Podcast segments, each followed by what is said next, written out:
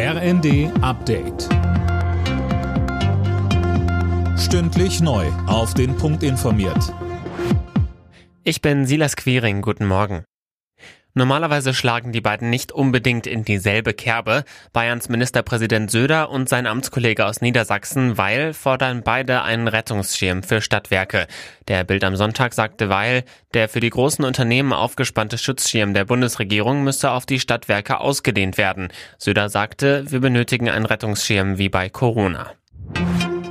Die Ukraine darf bei einem deutschen Rüstungskonzern die Produktion von Haubitzen in Auftrag geben. Von der Bundesregierung gab es dafür jetzt das Go, der Bundestag muss aber noch zustimmen. Mehr von Conny Poltersdorf. Die Anträge dafür seien in Bearbeitung, teilte ein Regierungssprecher mit. Nach Informationen der Welt am Sonntag soll der Konzern Kraus Maffei Weckmann die Waffen herstellen.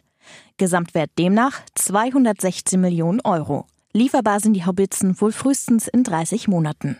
Zehn Panzerhaubitzen hatte die Bundesregierung bereits an die Ukraine geliefert.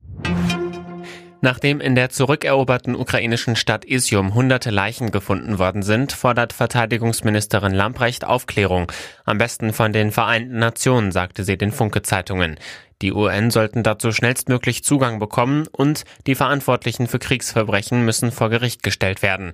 Über 400 Gräber waren nach Abzug der russischen Truppen gefunden worden. Viele Leichen weisen Spuren von Folter auf, so die ukrainischen Behörden.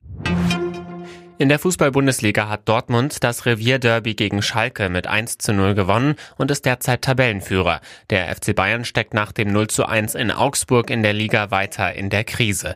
Die weiteren Ergebnisse. Gladbach-Leipzig 3 zu 0, Leverkusen-Bremen 1 zu 1, Stuttgart-Frankfurt 1 zu 3. Alle Nachrichten auf rnd.de